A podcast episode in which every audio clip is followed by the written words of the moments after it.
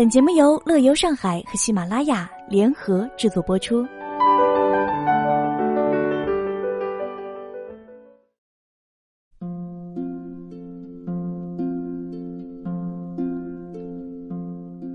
上海的美丽不是一朝一夕即可体会到的，需要时间沉淀后的慢慢品味。古老斑驳的石库门、高脚杯、咖啡吧和老唱片里流淌着香艳的上海情。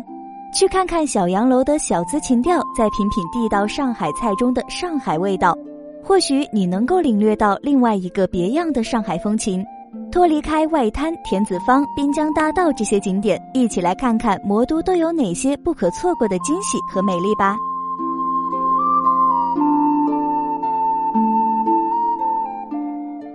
在教堂观一场婚礼。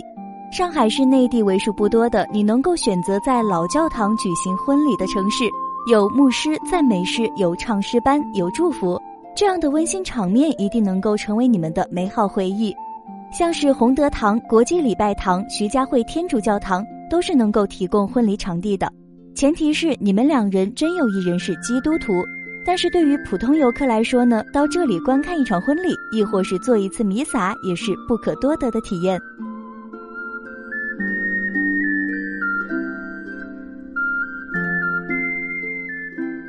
去杨小镇看欧化上海，不说不知道，在上海有不少的洋小镇，充满了欧式的风情。泰晤士小镇仿佛将一个英伦小镇整体移到了上海。从进入到小镇的那一刻起，你便会不由自主地被小镇绮丽梦幻的英伦风情吸引。宝山罗店北欧风情小镇，彩色小别墅交错排列，尖顶的钟楼尽显北欧建筑风情。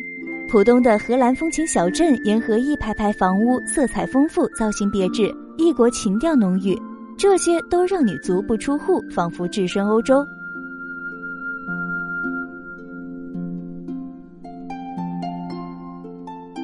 买交通一日票畅游上海，去过香港的朋友们大多都体会过八达通一日票的便捷，上海的公交卡也是一样的方便的。在一次性购票后，二十四小时内你都不用再为排队购票、计算票价而操心了，放心大胆的坐地铁穿梭于各个景点之间，顺便可以多观察一下上海地铁里的人生百态。坐地铁游上海的攻略可以关注我们的微信公众号“乐游上海”，点击查看原文。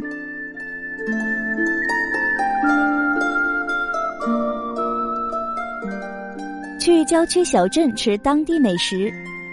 市区里的美食已经是丰富多彩了，但是要吃到原汁原味的美食，还是要到郊区的小镇上吧。在南翔古镇上，你可以在青瓦白墙的江南民居里，坐在八仙桌和长凳上吃小龙。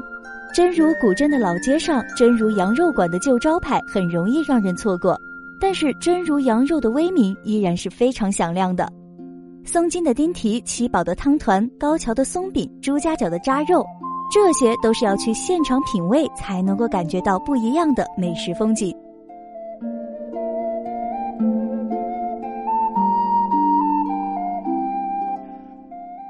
去传奇老酒店住一晚，上海内涵丰富的人文历史，租界时期遗留下来的老房子，很多都变身了传奇酒店，多少尘封往事等你来寻味。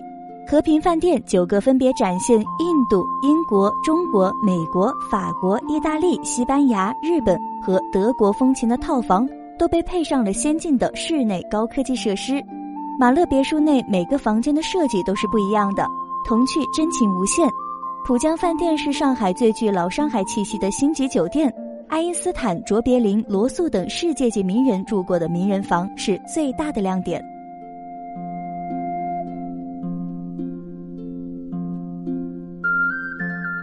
去小众博物馆看上海百态。每个城市都会有一些知名的大型博物馆，但是在上海，你更值得去探访一些小众的主题式博物馆。眼镜博物馆里面讲述了人类眼睛的背后蕴藏的故事。公安博物馆是国内首座公安专题博物馆。筷子博物馆里面收藏了古今中外的两千多双筷子。竹刻博物馆里一百二十件展品，除了少量的明代作品之外呢，大多都是清代艺术精品。银行博物馆是有一种土豪的既视感，因为里面全部都是钱呐。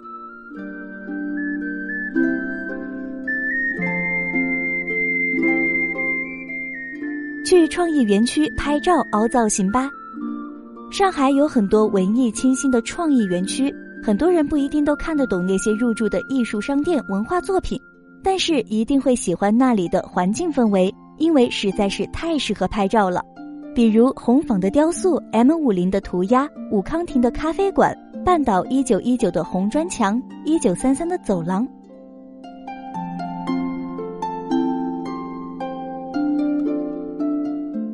去文艺咖啡馆里喝下午茶，上海的咖啡馆有多少？恐怕没人能够马上回答出来。你完全可以错过新爸爸这样的连锁店，而是随意的在马路上闲逛时驻足，走进一家小小的咖啡馆。可能都会有大大的惊喜。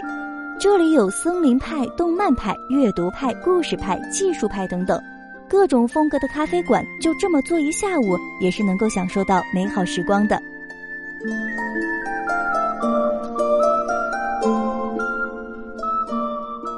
在顶级酒店体验无敌江景，上海靠黄浦江的酒店基本上都是以江景为卖点的。如果你更喜欢正视角，新开的半岛酒店值得一试。几乎所有的房间都位于外滩的中心地段。如果你对转角的风景更有兴趣，那么外滩茂月的高层房间绝对适合你。你的位置就像是三角形的某个顶点，两边分别是浦东和浦西的美景。如果你超爱君临天下的景致，那只有位于上海最高楼环球金融中心的博悦酒店符合你的要求了。在近四百米高处的落地窗前俯瞰整个上海，或许拥有这个城市就不再是一个梦想了。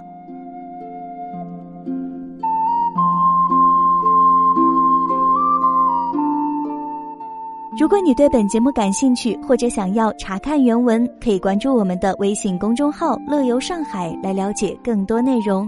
以上就是本期节目的全部内容，感谢您的收听，我们下期节目再见。